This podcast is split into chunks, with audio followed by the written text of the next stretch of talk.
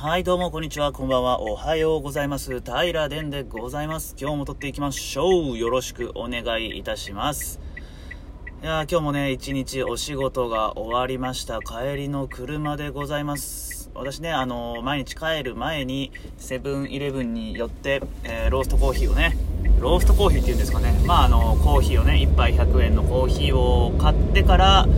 帰るというのがルーティンなんで今あのカチカチ言ってたのはコンビニからそのコンビニからね出るところでした。はい。えー、着くまでえー、このキロに着くまで キロに着くまでじゃないな。今あのーなんて言ったらいいかな。会社に戻るまでって言ったらいいかな。家に着くまでって言ったらいいかな。あの20分ぐらいかかりますんでえーまあ、どの程度喋れるか分かりませんが、まあ、つらつらつらと喋っていきたいと思います。でね、まあ、あの運転しながら喋るとね注意散漫になるので、まあ、事故のリスクとかね上がっちゃうかもしれないのでおすすめしません。あとねえーっと今この車ねドライブレコーダーがねついてますんで、まあ、仮にね事故してしまったとかなるとね私がねこうやって独り言を喋りながら帰っているっていうのがねもう明るみに出てしまうわけですのでヒヤヒヤしながらの録音になっております。まあそんなことでね今日もお付き合いいただけたらと思います。よろしくお願いいたします。うん今ねえーっと友人友人って言っていいのかどうなのかなんですけれどもえー、恋にしてるね洋服屋さん徳島の洋服屋さんからもらった本をちょっと読んでました。えー、浪屋なんだ？東野圭吾さんが書いた、浪屋雑貨店の奇跡というね本ですね。奇跡か。奇跡という本ですね。うん。あんまりね東野圭吾さんの本はね私読んでこなかったんですよ。あの別段好きとか嫌いとかいうそういう感情があるわけじゃないんですけど中学時代にね「白夜行」っていうえー小説を買いまして後にねあの堀北真希さんで映画化されたりだとか、えー綾瀬はるかさんと山田孝之さんでドラマ化されたりだとか、まあ、かなりのね名作だったと思います。もうこれねはっきり打ち明けますと私の中学時代ね、あのー愛媛の近所の本屋さんでね白夜行を見つけました。でおそらくね、えー300違うな厚さはねものすごかったんでもしかしたら700800ページあったのかもしれないですね。で、えーその300ページ目ぐらいをね、えーパラパラパラっとめくって開けるとその時中学生の私には刺激が強すぎるえー、ていうんですかエッチな言葉がね書かれてましてその言葉に私は釘付けになりましてこの本はエロい本だと思ってね白夜行を危機としてえー買った記憶があります。で当時ねあの両親から本を買うというとねお金はね、えーもらうことができたのでこの合法的にねエロい本を読むことができるというね私のなんて言うんですかの下心からね、えーこの白夜行に出会ったわけなんですけれども、まあ、結果ねその内容が当時の私の読解力ではね難しすぎてですねその私がね目標としていた300ページ目のエッチなワードにねたどり着くことなくね白夜行をね、えー読み読むのをやめてしまったという記憶があります、まあ、それがね白夜行東野圭吾さんの本でそういうそんなこんなでね東野圭吾さんの本イコール読み切れないというね印象があったのかもしれませんね。はい。こうやって今日話すまで意識したことはなかったんですけど。まああとねあの手紙っていうえー、と兄弟の話。お兄ちゃんが、えー、と殺人事件をしてしまって弟その後殺人者の家族として生きちゃう生きなければならなくなった弟のお話手紙っていうねそういう本も買いました。これも映画化されてますよね。映画とえー、っと原作ではねおそらくその残された方犯罪者加害加害家族って言ったらいいんですかね。加害家族側の職業が違ったように思います。ミュージシャンかお笑い芸人かみたいなそんな感じだったように思うんですけどまあね手紙に関してはもう読み終えてちゃんと読み終えることができましてこれはすごい面白かったなという記憶があります。うん。っていう背景から背景からでもないな。あのーそのえー、っと服屋さんにねもらった浪屋雑貨店の奇跡。っていう本本をもうほんと十数年ぶりに東野圭吾さんの本にね触れ合う感じなんですけれどももう結論から言うとめちゃくちゃ面白いです。うん。面白かったですじゃない。ところに注目してもらいたいんですけどまだ読み終えてないんですよね。えー、っと全部でね400ページ弱ぐらいの本で今300ページぐらい読み終わってます。で昨日からね読み始めたんですけどやっぱね面白いとねうん乗るんですよね。目とか指めくる指とか追う目とかがもうノリに乗ってきてわあもっと早く先読みたい先読みたいっていう気持ちになるんですよね。こうなったら読書っていうのは楽しいですよね。でねなかなかそういう本にね最近出会えてないなっていうのもね一方思ったんですよ。うん。っていうのが、あのー、最近ねその危機開会明快辞典私まあ熱心にね聞いてますんで、まあ、そういうのの影響で、えーと、ミック・エイボリーのアンダーパンツだったり、えー、俺は短大僕は短大でだったり、まあ、そのことのソノリティでね紹介された本を読んでおるんですけどもちろんね面白いんですよ。面白いんですけどその面白いんですけど面白いと思おうとしている自分もいるということに最近ね気づいたというか、まあ、気づいておったんですけどうーんなんかあえて言及してこなかったというか目を背けていたというかね。あの私これよく嫁さんに言われたから使う表現なんですけどその本を読んでる自分が好きというかねそんな感じで読んでたなと。でその浪屋雑貨店浪屋雑貨店の奇跡をね貸してくれたその福屋の店長さんまあこれ以前名前出しとんでもう名前出しちゃっていいかなと思うんですけど岡崎さんっていうね方なんですけどあのー、この人ねえーと、僕が言ったんですよ。あの本ちょうだいよって。この岡崎さんもねすごく本読む人なんでうん。えー、たくさんね本読んでるから1冊ぐらいくれるだろうと思って。でそれでねあの厚かましいお願いなんですけど、あのもう本くれって言ったんですね。それとね、あの岡崎さん言うんですよ。本はあるにはあるけど平殿が読むようななんかちょっとサブカルに寄ったというかちょっと小難しい感じの本は俺読んでないよって、まあ、その時にねあの背けていた目をねちゃんと自分に焦点合わせたって感じがしたんですね。あなるほどと。あの周りから見たら僕が読んでる本はなんかサブカル本というかサブカルっていう言葉を使うのがここで正しいかはわからないんですけど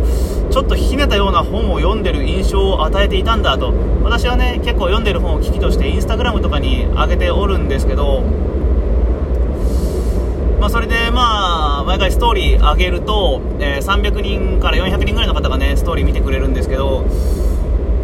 まあ、面白そうって言ってくれる人もおったり反響があったりなかったりなんですけどその反響をくれない人の一定数の中ではうわまたこんな本読んでらみたいな。そんな印象をね与えていたんだなと思いました。うん。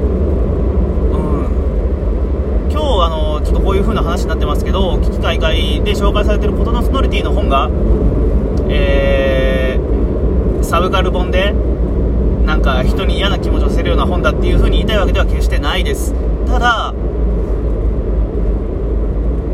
何て言うのかな。それを上げることに違和感があったんだと思います。自分じゃなくて私のねストーリーを見てくれる人。あれ平殿ってこんな感じだったっけ？みたいな。そういう違和感があって最近ちょっと尖り始めたなっていう印象を与えてしまっていたんだなっていう風にちょっとね表現としてはこれで合っとるか正しいかってわからんのですけどそんな風に思いました。うん。なんでねあのー、すごいあの平殿がね読みたいような本はないよって、えー、上げ渋っていたんですけどいやいや僕そんなうがった本が読みたいわけじゃないよと。何でもいいよって。まあね物もらうんですからね。この態度がそもそもおかしいんですけど。でもあのー、岡崎さんねすごいあのー、じゃあこの本すごい面白いから読んでみてっていう風に手を出してくれた本なんですよね。でその本ね結構ボロボロにすでになってて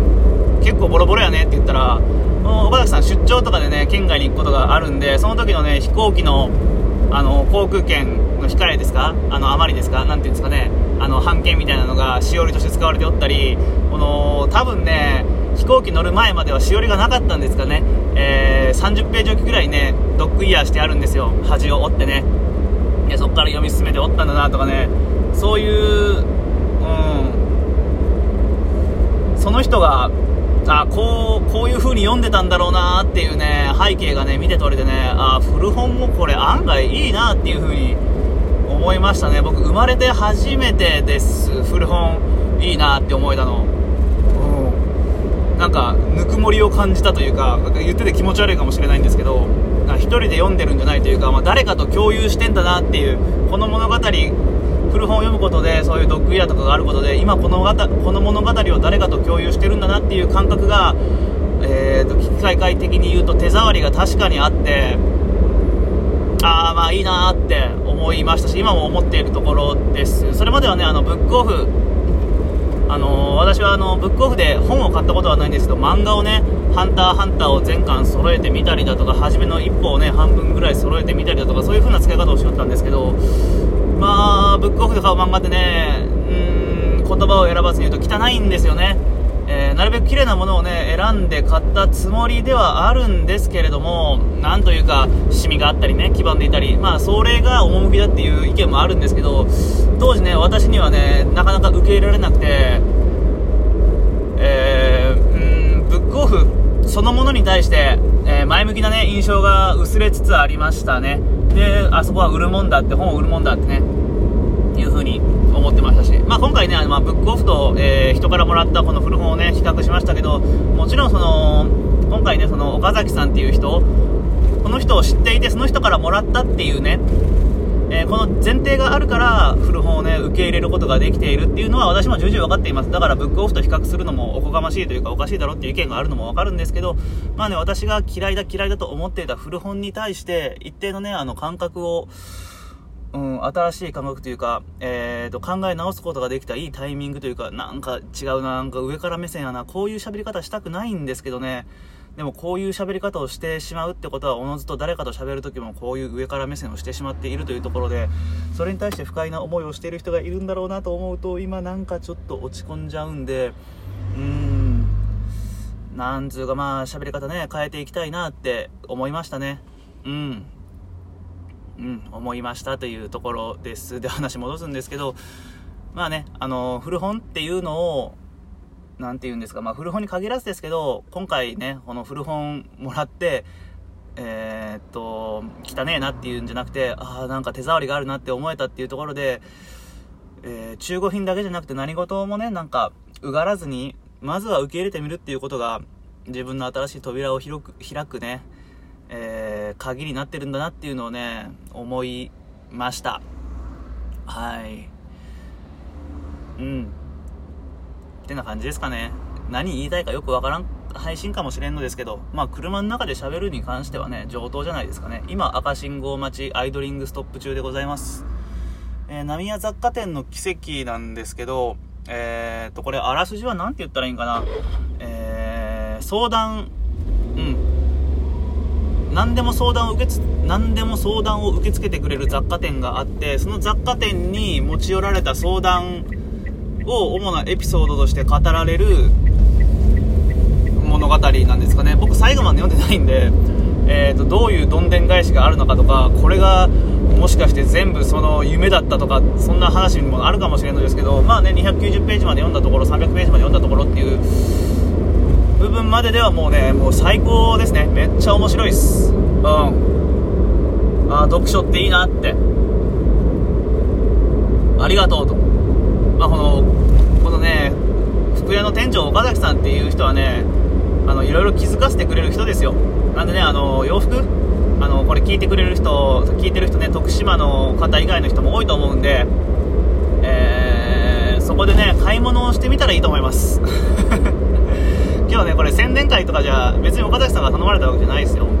あのー、宣伝したいなって今思ったから宣伝するんですけどスローステディっていうね徳島スローステディで検索したらそういう服屋さんが見つかるんででね服はねちょっと高えんであんまり僕も買えてないんですけどその人が書くブログとかねスタッフが書くブログとかはね面白いんでね、えー、洋服好き嫌いに限らずね、まあ、読み応えのある内容かなと思いますんでよかったら見てみてください。であそんな人が書いてそんな人が何て言うんですか？書いている書いているセレクトしている洋服だったら着てみようとかね、もし思思ったらね、買ってあげてください。まあコロナ禍の影響でね、なかなか売れ行きも芳しくないはずなんでね、これ予想ですよ。買ってあげてください。ネット通販大歓迎らしいっす。はい。というところかなまあまあまあ。な宮雑貨店面白かったですね。なんでね、ちょっとね、これ読み終わったらね、うん。返そうかな。どうしようかな。なんかこの本ね、すごいいい、もらったんですけど、いい本すぎてね、ちょっともらえないなっていう気持ちもあるんですよ。で、その、通う服屋さんがね、こんな、なんかみんなから愛される服屋さんになったらいいなっていう思いもね、これ読みながら、まあそういう部分が重なって、また読み進めちゃったんで、僕が持ってていい本じゃないなとも思ったんですけど、でもね、この古本としては欲しいんです。物としては欲しいんで、あれやったらね、新品をね、買い直してね、渡したいなと。うん、それがいいかな。うん、そんな気持ちになりましたね。それぐらいいい本でした。まあ、この、服屋さんがま個人商店で、これがね、舞台になるのが雑貨店でっていう、その個人商店同士の話なんでね、そこでぐっと引っ込まれたのかもしれないんですけど、まあまあ、最高でした。はい。うん、今日はこの辺で終わります。そろそろね、会社に、会社にって言っちゃった。えー、着くと思うんでね。うん。そうそう。ああ、これカットしたいな、今の。まあ、まあ会社の人も聞いてないっしょ。いけるっしょ。はい、というところでね、えっ、ー、と、ちょっと雑な終わり方になりますが、やっぱね、仕事中にね、こういうの撮ってるってなったらね、もしかしたらまずいかもしれないんで、うん。まあ、ただ運転中に喋ってるだけなんで、まあ、お咎めなしかとは思うんですけど、まあ、できればバレたくなかったなと思いながら撮ってます。はい。どうですか？あの、車でね、話してるんでね、ちょっと声のトーンとかね、えーと、車の雑音とかいっぱい入ってるかと思うんですけど、まあ、それはもう私がね最近逃げの言葉でよく使うんですけど VR 的という風なね私が運転しながら喋ってんだ平で運転しながら喋ってんだなっていうのをね感じてもらえたらめちゃくちゃ嬉しいです。はい今日もね最後まで聞いてくださいまして本当にありがとうございました。では次回の平電ポッドキャストでお会いしましょう。またね。